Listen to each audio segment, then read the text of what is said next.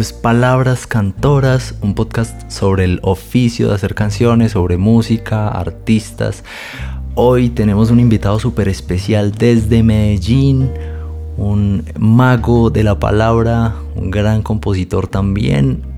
Tenemos a, con su recién estrenado disco, El siglo del loro, Pala.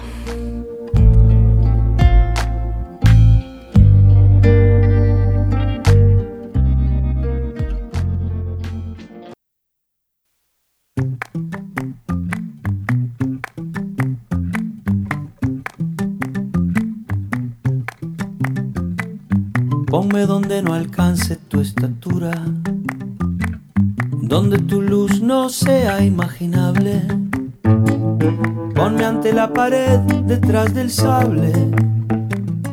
O hazme lo que a los miedos la lectura.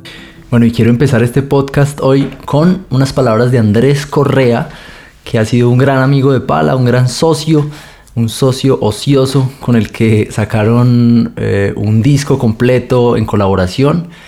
Eh, entonces, pues nada, por aquí empezamos con Andrés Correa hablando de Pala. Bueno, Pala para mí es un maestro, bueno, y creo que para varias personas de, de mi generación siempre ha estado varios pasos adelante, siempre hemos seguido con mucho interés eh, su trabajo y siempre lo que ha hecho ha sido como una luz en el camino hacia dónde seguir y mi colaboración artística con Pala eh, también yo creo que se da también con esa relación de maestro-alumno. Eh, recuerdo mucho que por esos tiempos cuando hicimos socios ociosos estábamos empezando a hacer sonetos. dice Pala que empezamos al tiempo a hacer sonetos y de hecho creo que un par de esos sonetos musicalizados de ese disco eh, creo que tuvieron que ser como los primeros sonetos que se musicalizaron de Pale, pues me enorgullece decir que fui yo. Eh, sobre todo No me beses, que fue el que más trascendió.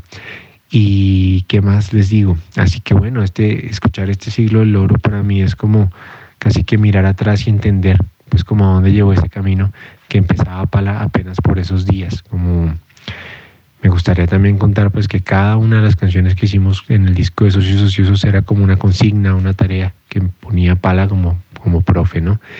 Y yo pues hice las tareas juiciosamente eh, y bueno, salió eso tan bonito que ya fue hace más de 10 años y ahora estamos con el siglo del loro, así que nada, eso es. Ponme los instrumentos de tortura y aprieta el torniquete por si acaso Ponme donde Peterarca o Garcilaso, o ponme en el camión de la basura.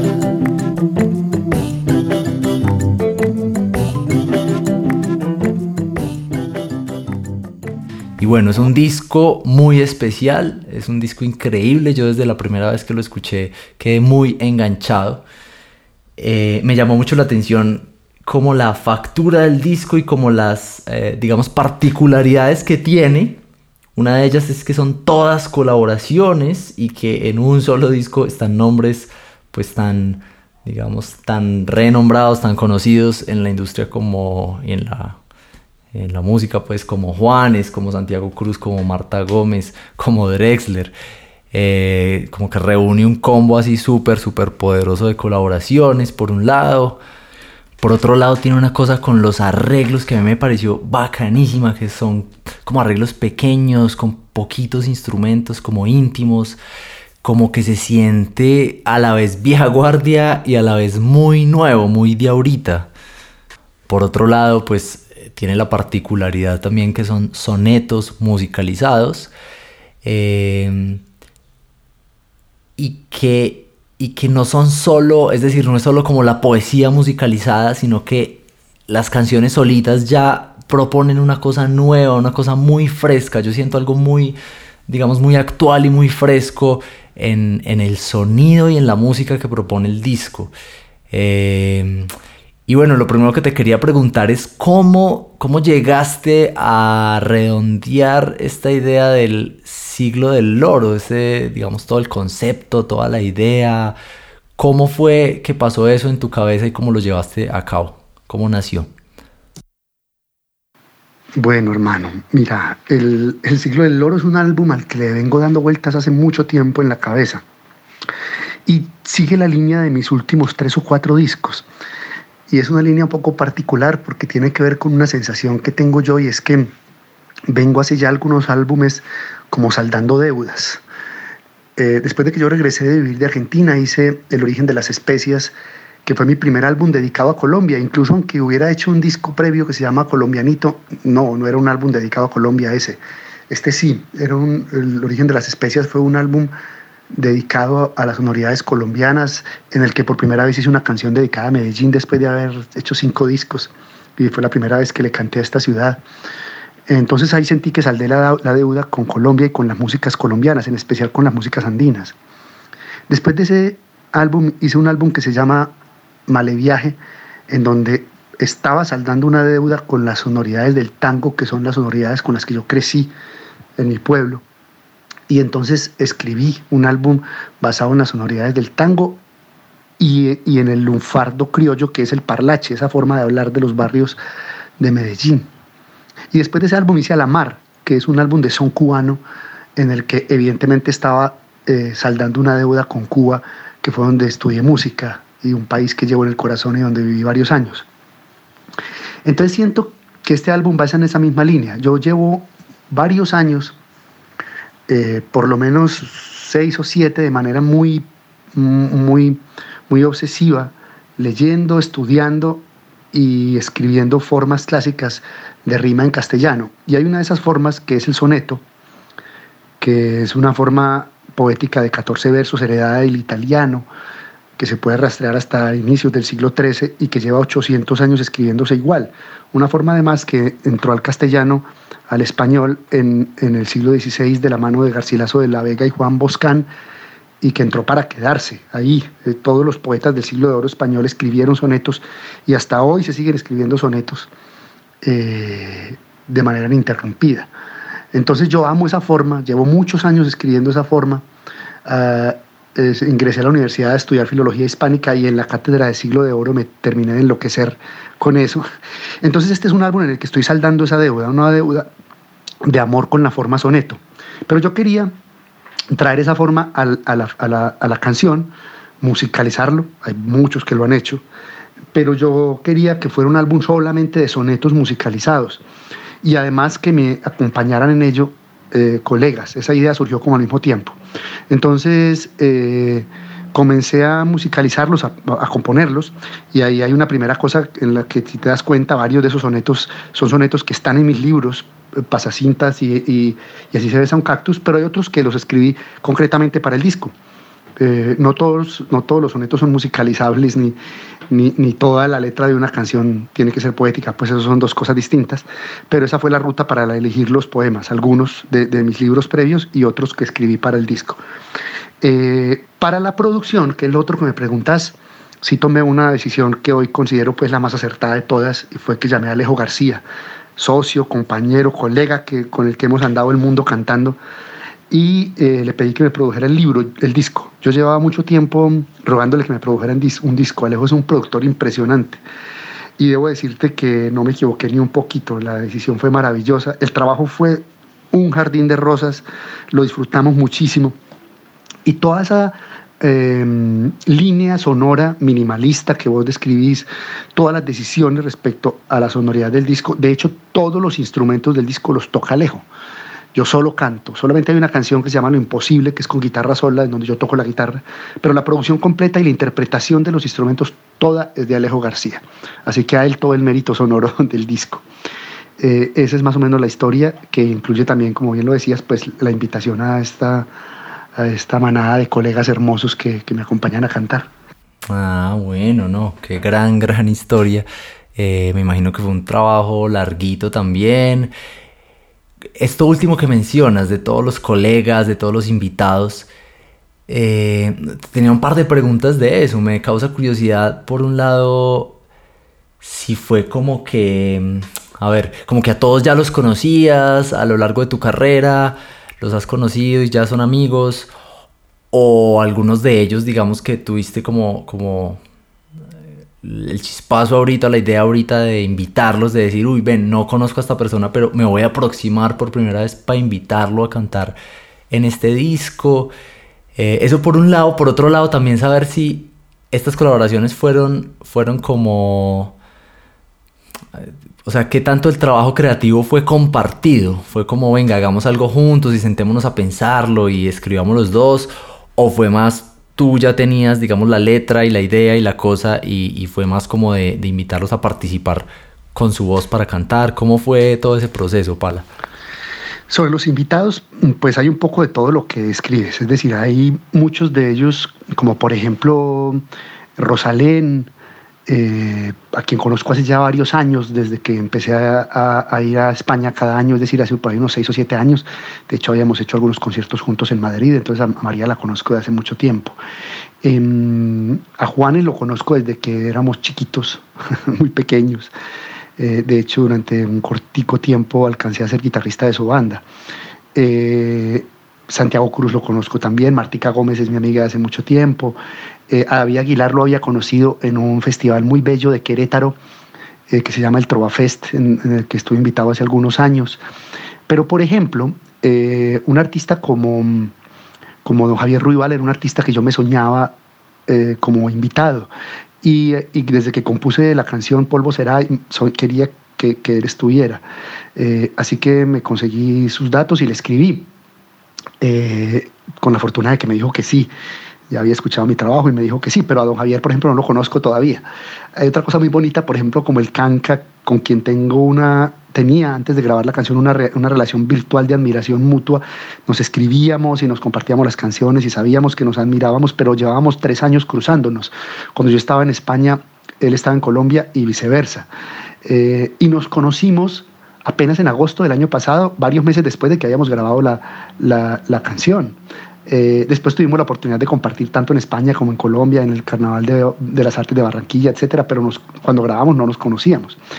Eh, con Jorge Drexler ya había grabado antes eh, en mi álbum Male Viaje y esta es la segunda vez que grabamos juntos. A Pedro Guerra lo conocía personalmente, pero nunca habíamos grabado nada. Pues también le propuse y me dijo que sí. Por ejemplo, a Lori Molina no la conozco.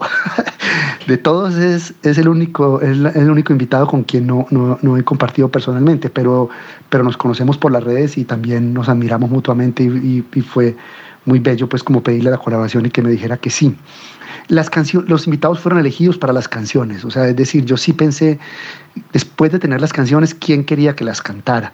Eh, así que ellos no trabajaron en la, en la producción, solamente cantaron, claro, bajo la, coordinación de Alejo y mía, con la mayoría a distancia, pero con otros, por ejemplo, como con Coque Maya, pues eh, grabamos en Madrid juntos, estuve en la grabación y, bueno, así se combinaron las participaciones de los, de los invitados.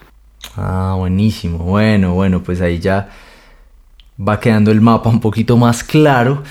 Sin embargo, ahorita que hablábamos de la producción y que tú le das todo el crédito a Alejo García, pues vamos a tener aquí entonces la voz del el mismísimo Alejo para que nos cuente un poquito de eso, de la producción, cómo fue. Eh, así que bueno, aquí también está con nosotros Alejo García, gran cantautor, productor y pues productor de este disco El siglo del loro. Entonces Alejo, bienvenido. Por favor, cuéntanos un poquito de esa producción del siglo del loro, cómo arrancó, eh, un poco también cómo fue la concepción del sonido, cómo te lo imaginaste o se lo imaginaron. Eh, eso.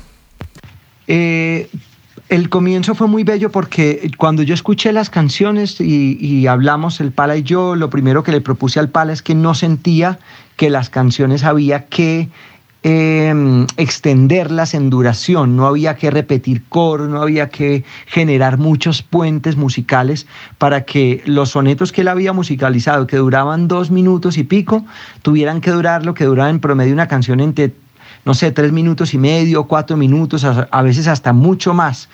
Eh, yo sentí que las canciones estaban cerradas eh, a nivel de composición, y insisto en esto porque el Pala dice que es un tremendo letrista, todos lo sabemos, pero es un tremendo compositor. Y no solamente es por las buenas letras, eso es una claridad que yo la peleo a veces con él, porque él dice que no, que es el buen letrista, que no, que, y resulta que es un tremendo armonicista, tiene súper claras las estructuras, los puentes, y eso hace que sus obras sean cerraditas, tanto las canciones convencionales que hizo anteriormente en diferentes géneros, como las que hizo para, para este disco del siglo del Lor.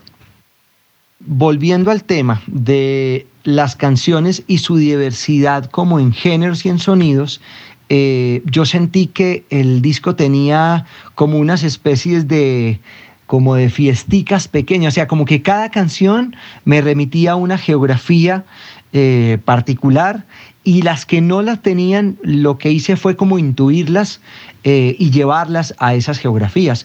Por ejemplo, hay una, hay una canción, a ver si la recuerdo el nombre, por ejemplo, la canción Ponme, que es la que canta junto a Jorge Drexler, es una canción que cuando yo la escuché, a mí particularmente no me gustó mucho. Hubo un par de canciones que, como se lo dije al Pala, las sentía un poco como ñoñas, como, como medio aburridoras, como que no me conectaban. Estaban tocadas como en un formato de canción así como clásico, incluso esta de Paul me sonaba como a una canción, podría ser una canción de Silvio. Ojo, no es que no me guste Silvio, Silvio es uno de los grandes compositores, no solamente habla castellana, sino de la canción en general. Pero sentía que para un discurso tan estructurado en lo literario, en las metáforas, en la perfección gramatical, en la rima además, sentía que había que buscar y acercarlo, como aterrizarlo y por qué no llevarlo de una manera positiva hacia otro lenguaje en el cual hiciera que el texto pareciera más liviano yo te confieso, yo tengo letras del Pala que a veces la escucho y digo, tengo que pensar o, ir, a la, o ir a buscar la cita histórica cuando está hablando de una, una idea puntual donde uno dice, bueno, aquí está generando una metáfora sobre esta cita histórica, tengo que ir a ver de qué se trata la cita histórica para terminar de, de conocer si no conozco la historia particular que está remitida pues en la canción. Bueno, pues yo creo que a todos nos pasa un poco eso con, con Pala a veces, por momentos. Eh, con palabras o con eh, historias que están ahí implícitas y uno ve, pero de qué estar hablando, Pero también es como lo, rico, ¿no? Que, que, enriquece la escucha, que enriquece un poco la, pues, la imaginación y la, el bagaje que uno eh, tiene de cosas que ha escuchado y de, libros y de música. Eh, Alejo, muchas gracias, hermano, por todo lo que nos has contado. Eh, te quería hacer otra pregunta por el lado más de productor, más personal tuyo también. Eh, si nos quieres contar, si como productor tuviste algún tipo de epifanía durante el disco, si hubo algún eh, como momento especial en, el disco durante todo ese trabajo, alguna anécdota divertida que nos quieras contar, de pronto también para ti personalmente como productor como qué significó, qué, hubo para ti de nuevo. Sí, este es como una especie de epílogo que me parece importante. El disco tuvo un punto de inflexión cuando el Pala empieza a hacer toda su labor de productor ejecutivo para invitar a todos los artistas, como a toda la Liga de Superamigos eh, de la Liga de la Justicia, que invitó ahí un montón de cantautoras y cantautores. Eh, entonces, claro, habían conceptos de producción que estaban muy definidos, que incluso habíamos grabado la voz del Pala, pero cuando entraba una voz como la de Marta o una voz como la de Rosalén, los elementos que habían concebido, que yo había concebido para la voz de Pala, se empezaban a comportar de manera diferente. Claro, al tener una voz aguda y al tener una guitarra eléctrica en unas ciertas sonoridades que funcionaban perfecto con la voz del pala, se empezaban a comportar diferente ahí. Entonces hubo que hacer algunos ajustes de ecualizaciones, de niveles de volumen eh, y por supuesto de, profundidades o de paneos, de tal manera que esas frecuencias que estaban hechas para la voz del pala eh, se siguieran comportando de manera equilibrada en la producción al final cuando estaban cada, cada artista. Y el segundo epílogo es que para mí como productor musical ha sido una de las experiencias más reveladoras el haber hecho el disco como el Pala.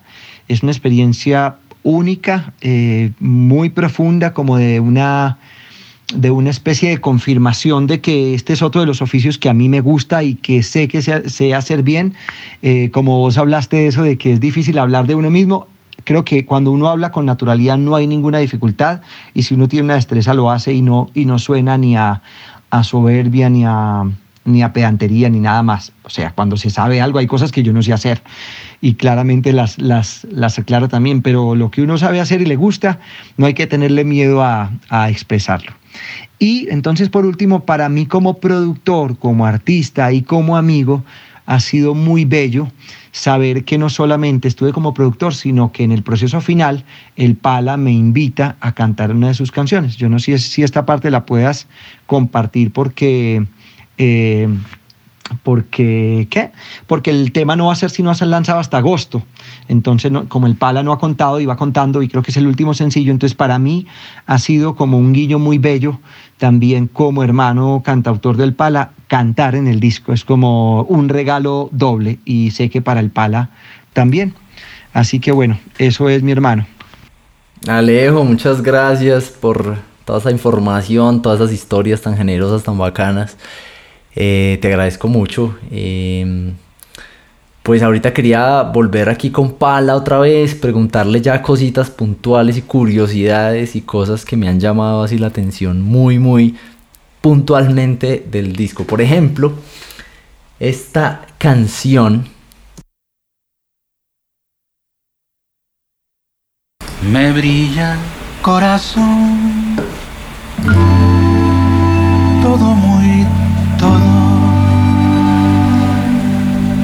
Cada vez que me mucho, besas tan sal y tan cariciamente me descansa. La vida que me piedra, hasta lodo. Vuelvo a demás. Esta canción que hiciste con Pedro Guerra, que se llama Me Brilla, y que tiene un montón de palabras eh, pues inventadas pero que no son como solo una palabra inventada random sino como que te evocan algo te llevan a un lugar eh, poético de la imaginación. Eh, no sé, me parece un juego de palabras bellísimo, me tiene así como la, la escucho muchísimo la canción y también quería preguntarte, desde mi ignorancia, si eso ya es algo que existe, ese, ese juego de cambiar las palabras. No sé, he conocido autores por ahí que lo han hecho, tipo en Cortázar está eso y en, en otros poetas también, pero no sé si eso tiene un nombre o si fue un ejercicio que, que, hicieron juntos o que vos hiciste. ¿Cómo fue? ¿Cómo nació esa letra, esa canción? Ah, me encanta la pregunta sobre esa canción, entre otras cosas porque es mi, mi letra favorita del disco también. Eh, ese soneto lo escribí en homenaje a, a León de Grave. Eh, él tenía una manera maravillosa de jugar con la lengua y una de sus, de sus, de sus rutas preferidas era esa, eh, cambiar la categoría de las palabras, es decir, utilizar como adjetivo los verbos, como verbos los sustantivos, como sustantivos los adjetivos. Es, es una cosa preciosa. Entonces, eh, a mí que me gusta tanto jugar con la palabra y, llevar como, el texto pues como a sus, últimas consecuencias, pues era una oportunidad maravillosa poder jugar con eso. Creo que el resultado salió muy bien. A mí esa canción me gusta mucho y el texto me parece precioso como demostración de que la lengua no puede tener corset ni hay que meterla en ningún cajón. Me encanta, me encanta que te haya gustado me brilla corazón. Todo muy todo. Cada vez que me mucho, besas tan y tan cariciamente me descansas. La vida que me piedra, hasta lodo Vuelvo a de maravilla y acomodo cada cuanta alegría voz sonido. Desde que tu cariño desdormido No, pues realmente es un juego ahí a la imaginación, a la poesía, bueno, es como un deleite completo. Eh, Pala, pues mm, quería preguntarte también por otro, por otras cosas ya más, más generales de tu carrera, del oficio. Eh, tiene que ver con, tú ya llevas 20 años más tal vez grabando, haciendo canciones, publicando discos. Mm, unas historias pues tremendas, unas colaboraciones tremendas, muchos discos y muchos viajes y exploraciones detrás. Y un poco la pregunta era, en ese inicio, o más bien, ¿qué, qué diferencia sientes y también qué sientes que es igual del momento en que arrancaste a hacer canciones, de lo que querías, de lo que buscabas, de tus búsquedas, no solo hacia afuera, sino hacia adentro también? y qué, es igual y qué es diferente hoy, ¿no? Y como que, cuál, cuál es como la diferencia de después de 20 años. Pues hermano, em, yo creo que el principal, cambio eh, en estos 20 años, que son los años que han pasado desde que publiqué mi primer disco como solista, eh, lo que ha pasado es que he puesto los pies en la tierra, eh, moderado y modulado las pretensiones con relación a mi carrera, pero también al mismo tiempo he entendido cuál es el área en la que me siento poderoso y en la que puedo ofrecer un producto digno. En este caso es el texto. Cuando yo empecé yo quería ser guitarrista, arreglista, compositor, cantante, rockstar y todo. Hoy solo me interesa que las palabras que digo estén artesanalmente bien producidas. Y es en la palabra donde reside mi interés mayúsculo. No es que haya dejado de importarme la música, pero, pero siento que he puesto el foco en lo que realmente me interesa. Mm. ¿Y hacia dónde sientes que te gustaría ir? Bueno, yo tengo muy claro el lugar al que quiero ir. El lugar al que quiero ir es el lugar en el que estoy yo me considero afortunado como nadie. Mm, hago canciones, puedo vivir dignamente de hacer canciones y hacer canciones me permite viajar. Esa es una cosa que a mí me parece surreal si pienso en el muchacho de pueblo que fui y que no lograba siquiera concebir que las canciones lo llevaran a cantar a Medellín. Entonces, yo no tengo más pretensiones que la de seguir haciendo mis canciones, mis poemas, mis libros, mis discos y poder seguir viviendo dignamente de eso. Creo que una pretensión más allá de eso es innecesaria y tonta. No, pues qué palabras, qué palabras. Eh, te agradezco mucho esas palabras y que las compartas hoy aquí. Mm, porque yo siento que eso es un poquito también como como el objetivo y el sentido de este podcast, ¿no? Em, como entender también este oficio como un oficio, esto de hacer canciones como un oficio, así como el que hace zapatos, como el que hace eh, muebles y, obviamente es algo más sutil o no sé si más, pero es, es sutil, es con las palabras, es con la música, es algo artístico, pero siento que nos hace mucho bien pensarnos como artesanos o como personas de un oficio versus, eh, no sé, el rockstar, ¿me entiendes? Como que cada vez eh, que, reflexiono sobre esto del, rockstar y como la cultura un poco que hay alrededor de eso, eh, no sé, a veces siento que es un poco nocivo para los, como para las mismas metas que uno se traza, para los, las expectativas y como para lo que uno persigue. Entonces me encanta eso que dices de a donde quiero ir es a donde estoy. Me parece algo tremendo, yo te lo agradezco.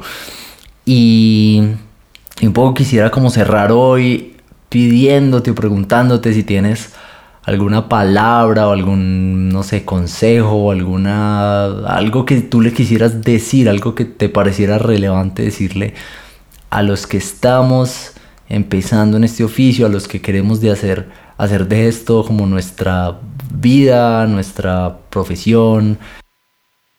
Mira, Sergio, eh, no sé si consejo, creería que no, pero creo que hay una reflexión que, siempre me ha parecido interesante hacerle sobre todo a los chicos que se me acercan y que están empezando en esta vuelta. Nosotros vivimos en una sociedad que acepta con naturalidad que un joven le dedique siete o ocho años o más, diez o once, a una profesión como la arquitectura, la ingeniería o la medicina, antes de pedirle a esa profesión que le retribuya económicamente. Hago la, la cuenta con la medicina, por ejemplo, que es la que conozco más de cerca. Vos haces un pregrado que dura siete años, luego haces un año rural, van ocho. Después de ese año rural debes tener por lo menos un año de experiencia nueve antes de presentarte a una especialidad eh, que en el más optimista de los casos dura tres años, o sea, doce años. A todo el mundo le parece muy normal dedicarle 12 años al estudio de la medicina antes de pedirle a la medicina que le retribuya económicamente. El principal daño de los reality shows no es que sean programas para el entretenimiento y no para el arte. Siempre ha habido programas de ese tipo. Creo que lo perverso al interior de estos programas es que han educado una generación completa eh, diciéndole que uno alcance el éxito en la profesión artística en un año o en seis meses, lo cual es absurdo y atroz. Eh, yo no conozco eh, nadie que le haya dedicado 12 años a la música y que hoy no viva dignamente de eso. Entonces mi sugerencia es, es, abrir los ojos a esa realidad. Si es tu oficio, si es a lo que le vas a dedicar tu vida, pues dedícale lo que le dedicarías si fuera una arquitectura o fuera una ingeniería o fuera una biología molecular. Dedícale siete años de tu vida a capacitarte, a estudiar, a profundizar en el material creativo antes de empezar a pedirle a la profesión que te devuelva algo. Yo me he encontrado con muchos muchachos que se acercan completamente decepcionados diciéndome, pala, esto es muy horrible, yo me dediqué por completo a esto y esto no me, permite vivir. ¿Y hace cuánto te dedicaste a eso? No, dos años. Bueno, ¿y qué esperabas? No sé, esa es como mi, mi, mi eh, reflexión. Bueno, Pala, muchas gracias por haber estado en Palabras Cantoras, por haber compartido tu tiempo, las historias de ese siglo del loro, um, al cual invitamos a todos los que escuchen este podcast a, a escuchar, a disfrutar, porque es un disco súper, súper rico, eh, abundante, generoso, divertido, variado. Eh, y bueno, nada, un gran abrazo a ti y espero que sigamos charlando más adelante bueno, muchas gracias a vos, Sergio, por invitarme a Palabras Cantoras. Ha sido una alegría estar aquí con vos. Se parecía a vos mientras fumaba, mientras pensaba en otro y era tarde. Ella todo un beso exhalaba esa lava que ahuyenta a los cobardes. Se parecía a vos en otra parte. Digamos que en el Bueno, esto fueron palabras cantoras. Muchas gracias por escuchar. Eh, yo soy Aristi, me pueden encontrar en las redes sociales como arroba Aristi Música y bueno, sigan pendientes de más podcasts eh, sobre el oficio de hacer canciones, próximamente con Nano Stern y bueno, hasta la próxima.